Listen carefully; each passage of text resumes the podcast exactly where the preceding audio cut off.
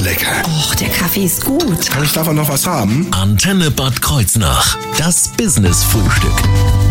Heute haben wir zum Business-Frühstück nicht nur die Brötchen, sondern wir haben auch noch reichlich eine, eine, eine Wurstplatte, die reichlich gedeckt ist. Über die sprechen wir auch gleich noch ein bisschen. Aber vor allem ist der erste Vorsitzende der Kreisjägerschaft im Landkreis Bad Kreuznach und damit auch Mitglied des Landesjagdverbands Rheinland-Pfalz zu Gast, Klaus Nieding. Einen wunderschönen guten Morgen, Herr Nieding. Morgen, Herr Sobert, grüß Sie. Äh, Sie sind dann direkt aus Bad Sobernheim dann hierher gekommen oder aus dem Wald heute Morgen? Äh, heute Morgen war ich mal nicht im Wald, aber äh, es kann durchaus passieren, dass man äh, morgens vor der Arbeit, ich muss ja nach Frankfurt fahren für meine Haupttätigkeit, dass man dann mal äh, einen Ansitz genießt, ja. Das glaube ich. Aber Sie haben noch jemanden mitgebracht, Ihren tierischen Freund. Quax ist da. Wer ist das? Quacks vom Bandorfer Forst, Deutsch Drahthaar, mein Jagdhund, mein ständiger Begleiter, mein bester Freund. Im Moment noch äh, in den letzten Phasen seiner Ausbildung, knapp zwei Jahre alt und ja, äh, er liegt hier neben uns und hofft, dass er ein Scheibchen Wurst von uns kriegt. ja, vergiss es, Quax. Genau. Ähm, aber unsere Kollegin Lara Schmidt hat natürlich gleich ein Herz geöffnet heute Morgen, als sie ihn gesehen hat. Hat sich sehr gefreut. Ein Hund im Studio. Wir sprechen aber mit Klaus Nieding gleich über seinen ähm, Bereich, über die Kreisjägerschaft, über den Landesjagdverband und vor allem über die Jagd allgemein. Ich bin Thorsten Subert. Schönen guten Morgen. Das Business-Frühstück. Nur auf Antenne Bad Kreuznach.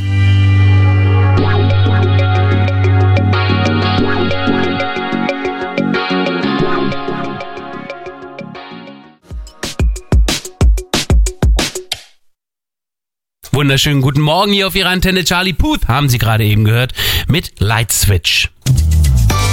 Das Business-Frühstück. Nur auf Antenne Bad Kreuznach. Zu Gast heute im Business-Frühstück Klaus Nieding. Er gehört zum Landesjagdverband Rheinland-Pfalz und ist der erste Vorsitzende der Kreisjägerschaft im Kreis Bad Kreuznach.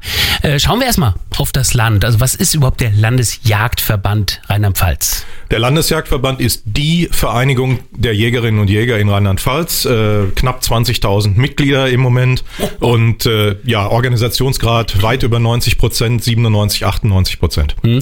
Hat aber Sitz dann nicht in Bad Kreuznach wie der Rest der Kreisverwaltung, sondern Historisch bedingt in Gensingen im Egon Anhäuser Haus. hm. und Sie sind dann aber wiederum jetzt dann im der Kreisjägerschaft des Kreises Bad Kreuznach. Inwieweit ist das? Ist das eine Unterabteilung oder wie stelle ich mir das vor? Ja, Sie müssen sich das so vorstellen, das Land Rheinland-Pfalz ist politisch ja auch in 24 Landkreise unterteilt und in jedem dieser 24 Landkreise gibt es eine eigene Kreisjägerschaft oder Kreisgruppe der Jägerschaft äh, und ich bin eben der Vorsitzende hier im Kreis Bad Kreuznach. Wir repräsentieren 880 Jägerinnen und Jäger Wow. im gesamten Kreis, das heißt äh, Reviere von, ich sag mal, k- kurz vor der, vor der Grenze zum äh, Landkreis Birkenfeld bis äh, zur Grenze äh, Landkreis Mainz-Bingen gehören dazu. Könnten nicht noch drei Jäger dazugekommen sein, dann wären wir bei 883, das wäre unsere Frequenz. Ja, das kann durchaus sein. Das kriegen wir bestimmt Ja. hin. Ähm, welcher Bereich ist das dann, für den Sie zuständig sind? Also wirklich der politische Kreis oder was? Also wirklich von Kirn? Es ist der politische Landkreis Bad Kreuznach und alle Jagdreviere, die da drin äh, ge- gelegen sind, äh, deren, äh, ich sag jetzt mal Jägerinnen und Jäger, sind Mitglieder bei uns. Hm. Und das ist ja gar nicht wenig. Also wenn ich jetzt ins rein Hessische schaue, da sind ja wirklich viele Weinfelder oder Weinberge, während äh, im Landkreis Bad Kreuznach ist einiges an Waldfläche, ne? Ja, es ist ja nicht nur Wald, sondern es sind natürlich Weinberge und Felder gehören mit dazu. Also alle bejagbaren Grundstücke im Außenbereich der jeweiligen Ortsgemeinden oder Städte äh, gehören mit dazu. Es gibt auch äh, Grundstücke, sagen wir mal, innerhalb der Ortslage, die äh, zum jeweiligen Jagdrevier äh, gehören, aber dort ruht natürlich aus Gefahrengründen die Jagd. Aber äh, wir haben im Kreis Kreuznach 170 Jagdreviere äh, ungefähr, also rund 170 Jagdreviere, in denen die Jagd ausgeübt wird. Und wie gesagt, nicht nur im Wald, sondern natürlich auch ähm, im Feld und äh, in den Weinbergen, um dort auch Wildschäden zu verhindern. Hm. Welche Fläche ist das dann etwa? Das ist ja dann, also, oder so die Reviere, wie groß sind die ungefähr?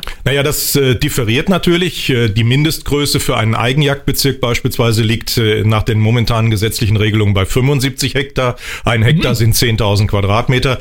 Ähm, das Maximale, was man als Einzelperson anpachten darf, sind 1.000 Hektar. Äh, das geht aber natürlich schon durchaus darüber hinaus. Äh, wenn Sie beispielsweise wie ich äh, mit Ihrer Mitpächterin verheiratet sind, dann äh, können Sie durchaus auch äh, 2.000 Hektar anpachten. Ja, da hilft die Ehe bei sowas. Aber ich, ich gucke Ja, gerade ja. mal, also 1000 Hektar, das sind, ja- das sind 1400 Fußballfelder. Das ist schon eine ganze Menge. Das schafft man auch alleine nicht, oder? Also da ähm, gibt's ja immer Jägergemeinschaften und man unterstützt sich gegenseitig, oder? Ja, also Sie, Sie können dann natürlich, so wie wir das beispielsweise bei uns organisiert haben, wir haben unentgeltliche Begehungsscheininhaber, so nennt sich das offiziell. Ah, ja. Also das sind Jägerinnen und Jäger, die äh, kostenlos bei uns mitjagen dürfen. Das Wild geht natürlich komplett in den äh, in die Wildmetzgerei meiner Frau, die Wildkammer in Bad Sobernheim und ähm, ja, die Leute dürfen dann kostenlos jagen und äh, müssen sich natürlich auch an den Revierarbeiten beteiligen. Sprich, wenn wir Blühwesen äh, anlegen für Insekten, wenn wir Wildäcker anlegen, wenn wir äh, Streuobstwiesen anlegen, wenn wir Hochsitze bauen, da ist natürlich jede helfende Hand gern gesehen. Da schauen wir nämlich gleich mal drauf. Was ist das eigentlich Jagd? Was wird da genau gemacht? Und ein bisschen was davon haben wir ja jetzt schon gehört. Wird gleich Thema werden hier im Business Frühstück auf Ihrer Antenne.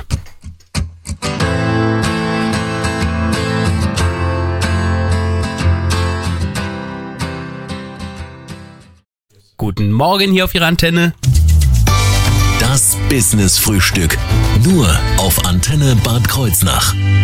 Das ist mal ein richtiges Frühstück hier. Wir haben nicht nur die Brötchen, äh, die uns äh, hierher gebracht wurden. Nein, wir haben heute auch richtig Wurst und noch mehr Wurst und ein bisschen Schinken ist dabei und Kochschinken und ja gut, da sind auch Tomaten, aber das ist eher Zierde, oder? Frage an Klaus Nieding. Ja, die Gemüsebeilage muss ja sein. Etwas für den Vitaminhaushalt müssen wir ja auch tun. Ja, das war. Der Rest kommt woher? Der Rest kommt aus äh, dem äh, aus äh, einem der beiden Metzgereibetriebe meiner Frau, der Wildkammer in Bad Sobernheim. Äh, alles aus eigener Herstellung, äh, vielfach preisgekrönt. Das heißt, ich gehe jetzt mal von den Schweinen weg, die ja äh, auf der Weide aufgewachsen sind, aber einige von denen sind auch durchaus bei der Jagd bei Ihnen dann ähm, entstanden? Ja, also da sind durchaus auch Wildtiere mitverarbeitet, die aus unserem Revier sind. Äh, Insofern, äh, das, was wir dort tun, ist Lebensmittelproduktion. Ich jage in erster Linie äh, für gutes Fleisch und gute Wurst und guten Schinken. Das ist nämlich dann im Grunde immer schon die Frage nach dem Grund der Jagd. Was passiert da eigentlich genau? Wofür ist die Jagd da und was passiert da? Also bei Ihnen ist es vor allem Lebensmittelproduktion. Ja, das ist mein Hauptgrund, die Lebensmittelproduktion, aber es ist natürlich auch der Grund, der eigentlich äh, für viele Jägerinnen und Jäger der, der Grund äh, ist, äh, auf die Jagd zu gehen, nämlich dieses Naturerlebnis. Wo sonst haben sie die Möglichkeit, mal in aller Ruhe sich mal eine Stunde, zwei Stunden, drei Stunden auf den Hochsitz zu setzen, mal auf die Uhr zu gucken, mal zu, äh, zu fühlen, wie lang eigentlich so eine Stunde ist oder einfach mal äh, Frühling, Sommer, Herbst und Winter an einer Stelle zu verbringen und eben die unterschiedlichen Jahreszeiten zu sehen, Tiere zu beobachten in der freien Wildbahn. Ich habe eine Riesenfreude, wenn ich bei uns im Revier die echte Wildkatze sehe, wenn ich den Eisvogel unten an der Nahe sehe. Das alles sind Dinge, da geht einem das Herz auf und wer naturverbunden ist, der geht zur Jagd. Und Sie sehen auch deutlich mehr Tiere, als Sie schießen äh, bei so einem Ansitzen. Ja, das ist äh, in der Tat sehr interessant, äh, wenn man sich draußen im Wald wirklich ruhig verhält, wenn man äh, sich ruhig auf eine äh, Stelle setzt, wenn man nicht redet, wenn man nicht laut ist, dann äh, hat man so nach äh, 30, 40, 50 Minuten dann doch wirklich Anblick, wie wir Jäger sagen, und äh, kann sich daran erfreuen. Wenn ich jetzt als Wanderer unterwegs bin, ähm, empfehlen Sie mir jetzt aber nicht auf den Hochsitz zu gehen, oder? Damit, Nein. Das ist ja im Grunde genommen Privatbesitz der Jäger. Das ist Privatbesitz und äh, ich sag mal so, das ist natürlich auch äh, in der einen oder anderen äh, Situation nicht ganz ungefährlich. Man klettert da hoch, möglicherweise ist die Leiter vermoost. Äh, das alles kann sein. Deswegen nicht diese jagdlichen Einsätze, äh, Einrichtungen bitte benutzen. Inwieweit spielt die Regulierung der Tierwelt da auch eine Rolle? Immerhin bekommen Sie ja auch Abschussquoten vom Land vorgeschrieben. Ja, absolut. Also das ist äh, gesetzlich vorgegeben und es wird auch äh, mit der jeweiligen äh, Jagdgenossenschaft werden Abschussvereinbarungen äh, abgeschlossen und wir haben natürlich auch äh, in allen Kreisen jeweils eine untere Jagdbehörde, die diese ganzen Dinge beaufsichtigt. Das heißt, wir haben hier klare Vorgaben, damit die Population einfach nicht zu groß wird. Man muss eben sehen, wir haben keine Großräuber. Glücklicherweise sage ich Ihnen ganz ehrlich, Wölfe, Bären haben wir hier nicht in der Gegend. Das äh, wäre In schlecht. Kempfeld hm, haben wir. Wäre schlecht, wenn es so wäre, dann, äh, ich sag mal, wäre das mit unseren Wanderwegen vielleicht relativ schnell zu Ende. Also wir haben keine Großräuber und da müssen wir die Population entsprechend ähm, einjustieren, um das mal so zu sagen. Äh, Das reguliert sich eben nicht von alleine, wie das gerne mal äh, kolportiert wird.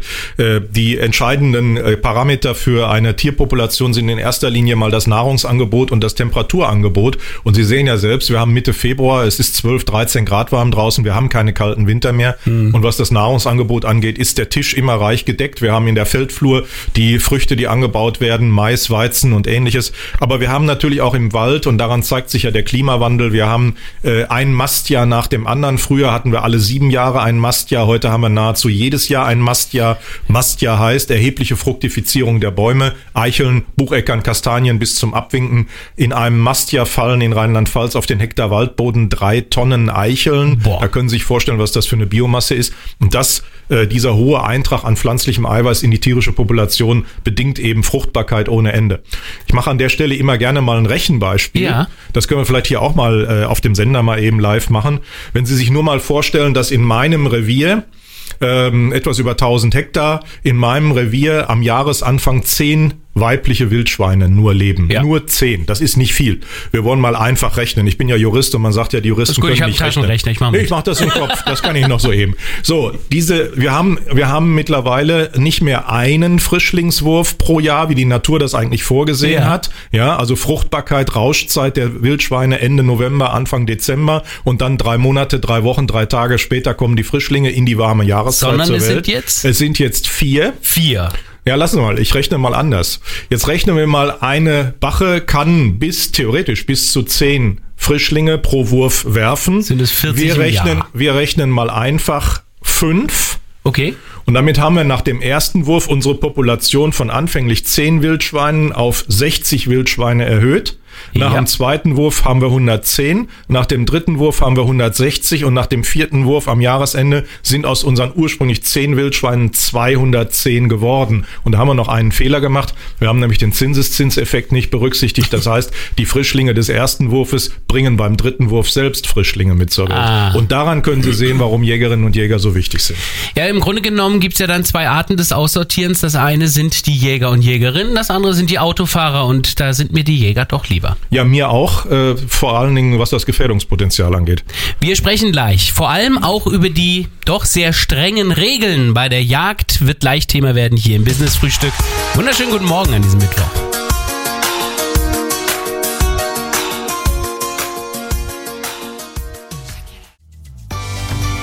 Business Frühstück.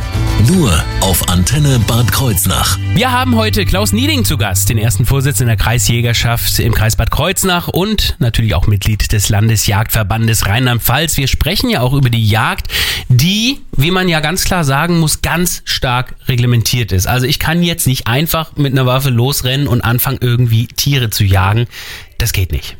Zu Recht, Herr Subert, völlig zu Recht, denn äh, wir sind äh, eine Gruppe von Privatleuten, die privilegiert sind. Wir dürfen Waffen in Privathand haben. Deswegen muss das ordnungsgemäß reguliert werden. Darum muss man ordnungsgemäß damit umgehen und wir müssen uns dieses Privilegs auch immer wieder würdig erweisen. Und natürlich kann nicht jeder einfach irgendwo draußen in der Natur rumlaufen und äh, irgendwelche Kreaturen totschießen, äh, sei es auch zum Essen. Äh, das muss natürlich ordnungsgemäß geregelt sein. Dazu müssen Sie auch erstmal einen Jagdschein machen. Wie wird der gemacht? Wie lange lang dauert sowas? Nun, da gibt's äh, mehrere Formen der Ausbildung. Die klassische ist eigentlich die, dass ich äh, einen einjährigen Kurs bei der jeweiligen Kreisjägerschaft mache äh, und dann hinterher eine sehr umfangreiche Prüfung ablegen muss. Da gibt es Schießprüfungen, da gibt es praktische Prüfungen, da gibt es theoretische Prüfungen. Ähm, das muss ich dann ablegen. Das nennt man insgesamt gerne im Volksmund das sogenannte grüne Abitur. Aha. Weil das sehr zeitaufwendig ist, ist das natürlich heutzutage vielen jungen Menschen nicht mehr unbedingt möglich, weil sie eben einer geregelten Beschäftigung auch nachgehen, Familie haben etc. Da gibt es dann die Möglichkeit, dass man äh, auch sogenannte Schnellkurse macht. Wir haben hier im Kreis Bad Kreuznach äh, die Jagdschule Seibt. Der Landesjagdverband will in Zukunft in Gensingen auch ein entsprechendes Angebot äh, de, äh, unterbreiten, mhm. wo ich dann in drei Wochen Kursen, vier Wochen Kursen, ähm, die sehr intensiv sind, äh, mir dann das gesamte theoretische Wissen drauf schaffe und dann muss ich natürlich noch, bis ich, bis ich berechtigt bin, ein eigenes Revier zu pachten, drei Jahre Praxis nach nachweisen können, damit ich überhaupt losziehen. Mhm. Ja, wer jetzt sagt, okay, so ein verkürzter Kurs ist nicht dasselbe, das stimmt so nicht. Also ich zum Beispiel habe ja auch meinen Ferienführerschein damals gemacht, einen 10-Tage-Führerschein und äh, habe noch nicht einen einzigen Punkt in Flensburg. Sie fahren also, heute auch noch mit ja. dem Auto, also das ist auch in Ordnung. Nein, natürlich ist es sehr intensiv, das ist aber äh, eher theorielastig, sage ich jetzt mal. Äh, Ich habe so eine gewisse Kombination persönlich gehabt. Ich hatte ein Jahr lang einen Lehrprinzen, der mich ein Jahr lang in die Praxis eingewiesen hat, bei dem ich ein Jahr lang mit ins Revier gegangen bin, der äh, mir im Grunde genommen das Jagdhandwerk beigebracht hat und dann bin ich äh, in eine Jagdschule gegangen und habe mir da noch die Theorie drauf geschafft, musste dann aber auch noch drei Jahre nach dem Jagdschein äh, Jagdpraxis nachweisen können, bevor ich berechtigt war zu pachten. Ganz wichtig ist auch, dass auch bei der Jagd selbst äh, viele Regeln einzuhalten sind. Einmal natürlich auch zum Thema der Sicherheit. Also sie dürfen nicht überall in jede Richtung schießen. Das ist schon mal klar. Ja, also Sicherheit spielt äh, die oberste Rolle bei der ganzen Geschichte. Äh, es gibt sogar gesetzliche Vorschriften, die uns, äh, sagen wir mal, verbieten, an bestimmten Orten die Jagd auszuüben. Wir sind natürlich alle Mitglieder der landwirtschaftlichen Berufsgenossenschaft. Auch die guckt darauf, äh, dass wir uns, äh, sagen wir mal, dass wir mit den Waffen ordnungsgemäß umgehen, dass aber auch unsere Reviereinrichtungen sicher sind. Das heißt, äh, da kommt auch unangekündigt mal der Kontrolleur von der Berufsgenossenschaft und fährt dann mit einem rum, um zu schauen, ob die Leitern alle sicher sind, etc. Ja, da sind wir dann wieder bei den Hochsitzen, die wir vorhin erwähnt hatten. Äh, Das Moos sollte da nicht so rutschig sein. Nein, nein. Aber selbst beim Schuss selbst, also wenn Sie jetzt ansitzen in der Nacht, es gibt dann irgendwann doch mal ein Tier, was Ihnen dann doch vor die Flinte läuft, da wird auch nicht direkt abgedrückt. Auch da haben Sie bestimmte Prozederen dann einzuhalten. Ja, es gibt so ein paar, sagen wir mal, Leitsprüche, die man während der Ausbildung natürlich lernt. Äh, Der erste ist Ziel erkannt und angesprochen. Das heißt, ich muss erstmal erkennen, was ist da vor mir und dann muss ich es ordnungsgemäß ansprechen, wie wir Jäger sagen in unserer Fachsprache. Ansprechen bedeutet, ich muss wissen, was ist das für eine Tierart? Ist das ein weibliches oder ein männliches Stück? Ist es das, was jetzt gerade auch Jagdzeit hat oder gibt es da jetzt eine Schonzeit? Gibt es abhängige äh, Jungtiere, die von diesem Elterntier abhängig sind? Dann darf ich es auch nicht schießen. Also eine ganze Menge von Regeln. Ähm, dann muss ich eben auch sehen, ist das Gelände, in das ich äh, schieße, gibt es da einen natürlich gewachsenen Kugelfang? Das heißt, äh, ist dahinter Erdboden? Wir sitzen ja meistens erhöht auf dem Hochsitz und schießen in einem Winkel nach unten. Ist da Erdboden, der das Geschoss, wenn es ausgetreten ist, wieder auf der anderen Seite von dem beschossenen Stück der auffängt? Oder wenn es Ähm, gar nicht getroffen oder hat. wenn es gar nicht getroffen wird, habe ich da einen entsprechenden Kugelfang. Ich muss natürlich sehen, ist da jemand möglicherweise noch im Gefahrenbereich? Das können wir nicht ausschließen heutzutage. Hm. Ähm, die Freizeitnutzung, insbesondere in Corona-Zeiten, ist so hoch geworden, der Druck ist so hoch geworden, dass ich es selbst schon erlebt habe, dass sie im Winter bei minus 20 Grad plötzlich nachts um 22 Uhr oder abends um 22 Uhr Leute mit Taschenlampen äh, äh, an der Kirrung äh, rumkriechen gehabt haben, die dann äh, im Vollmond irgendwelche Kräuter sammeln wollten, weil das besonders gesund sei. Das alles muss man mit berücksichtigen. Das kann passieren. Dann darf ich natürlich auch nicht schießen. Da haben wir sie wieder die Jägersprache. Eine Kirrung ist. Eine Kehrung ist ein Platz, der erlaubt ist, der angegeben wird gegenüber der Kreisverwaltung, wo ich äh, am Tag ein Liter Mais, sprich 700 Gramm ausbringen darf, äh, so dass kein andere Wildart drankommt, um Schwarzwild anzulocken, damit Also. ich unsere Schweine auch mal erlegen kann. äh, Weil die sonst zu pfiffig sind. Die werden sonst, ja, die sind, A, sind sie zu pfiffig, also Schweine sind extrem intelligent, die sind, äh, stehen in der Intelligenz uns in nichts nach, im Gegenteil. Äh, und sie sind eben extrem sozial, das heißt, äh, sie sind auch in der Lage, äh, sich äh, untereinander zu verständigen und eben auch Plätze zu meiden, wo sie wissen, da werden wir dezimiert. Wenn wir bei den Regeln sind, eine wichtige Regel, die es noch gibt, ist natürlich auch der Waffenbesitz. Auch der ist ganz stark reglementiert. In Deutschland fast äh, stärker als im Rest der Welt. Ja, sehr stark äh, reglementiert und äh, es gibt, glaube ich, wenig Länder, wo die Restriktionen so hoch sind. Auch wieder berechtigt, sage ich ganz klar, äh, wenngleich man auch sagen muss, ähm, die äh, Zahl von Straftaten, die mit legalen Waffen äh, begangen wird, liegt im Promillebereich. Äh, wenn ich eine Straftat begehen will, dann werde ich mit Sicherheit nicht so dumm sein und eine legale registrierte Waffe dafür benutzen, denn da habe ich eine Rückverfolgbarkeit durch die Beschussämter, sondern äh, da werde ich eine illegale Waffe verwenden. Aber wir werden eben auch da regelmäßig kontrolliert. Wir müssen uns da auch immer wieder dieses Privilegs würdig erweisen, von dem ich eben sprach, dass wir als Privatpersonen Waffen haben dürfen. An dieser Stelle muss ich aber dann doch einmal kurz den Schwenk äh, zu den Vorfällen in Kusel machen, wo Wilderer ja Polizisten erschossen haben. Das ist nichts, was mit Jägern zu tun hatte, sondern mit Kriminellen, oder? Brutale Verbrecher, um es klar zu sagen, Kriminelle, kein Jäger, keine Jäger äh, in keinster Weise, äh, wird auch großer Wert drauf gelegt äh, in unseren Kreisen, dass das keine Jäger waren. Äh, jemand, der sich so verhält, der äh, auch äh, seinen Wildhandel entgegen den gesetzlichen Vorschriften aufzieht ähm, äh, und natürlich auch zwei Menschen totschießt, das ist kein Jäger gewesen und man muss auch ganz deutlich sagen, ich hoffe, dass dieser Fall dazu führt, dass wir endlich ein Umdenken in unserer Gesellschaft haben. Wilderei ist kein kein Kavaliersdelikt. Ja. Der Wilderer ist in der Regel mit einer Waffe ausgerüstet. Er begeht die Tat mit einer Waffe, die ist notwendig, um äh, die Tat zu begehen. Und immer da, wo ich im Strafrecht Waffeneinsatz habe, habe ich auch eine erhebliche Strafverschärfung. Und deswegen äh, alle Wilderer-Tatbestände müssen äh, automatisch Verbrechen sein. Und wir müssen aus den Köpfen dieses, dieses Jennerwein und Ludwig Ganghofer äh, diese Romantik rauskriegen. Der Wilderer ist kein Volksheld. Mhm. Und die Jäger sind ganz stark an Regeln gebunden, haben wir gerade eben erfahren. Wer jetzt Interesse hat fürs Jagdhandwerk und wer sich darüber weiter informieren möchte, der bleibt jetzt dran. Denn die Kontaktdaten, die gibt's gleich in wenigen Minuten hier im Business Frühstück. In my room last night I built a dream machine and I moved through space and time. It feels like the first day of my life. Business Frühstück. Nur auf Antenne Bad Kreuznach. Vom Landesjagdverband Rheinland-Pfalz, der erste Vorsitzende der Kreisjägerschaft vom Kreis Bad Kreuznach, Klaus Nieding, ist bei uns zu Gast. Wir haben eben schon über die extrem strengen Regeln bei der Jagd und auch beim Führen von Waffen gesprochen. Aber naja, wird das alles auch immer so eingehalten? Ich meine, ich weiß, dass ja auch das ein oder andere Mal so eine Jagd begossen wird, manchmal auch schon, bevor es auf die Jagd geht. Äh, da wird doch mal angestoßen auf eine gute Jagd. Ähm, das ist ja, ist das rechtens? Also ich bin ja Rechtsanwalt und ich bin auch Justiziar des Landesjagdverbandes. Da sage ich ganz klar zu, das ist natürlich verboten. Das ist äh, im Grunde genommen wie beim Autofahren auch, nur mit dem Unterschied, dass ich da nicht die 0,8 Promille-Regel habe, sondern 0,0 Promille habe. Ähm, ich kann nicht zur Jagd gehen und Alkohol getrunken haben. Man muss wissen, gerade bei großen Gesellschaftsjagden, bei den Drückjagden im Herbst, ist der Jagdleiter und der Jagdherr, die sind zivilrechtlich und strafrechtlich für alles verantwortlich, was da draußen passiert. Und äh, stellen sich vor, da hat irgendeiner ein Schnäpschen vorneweg getrunken.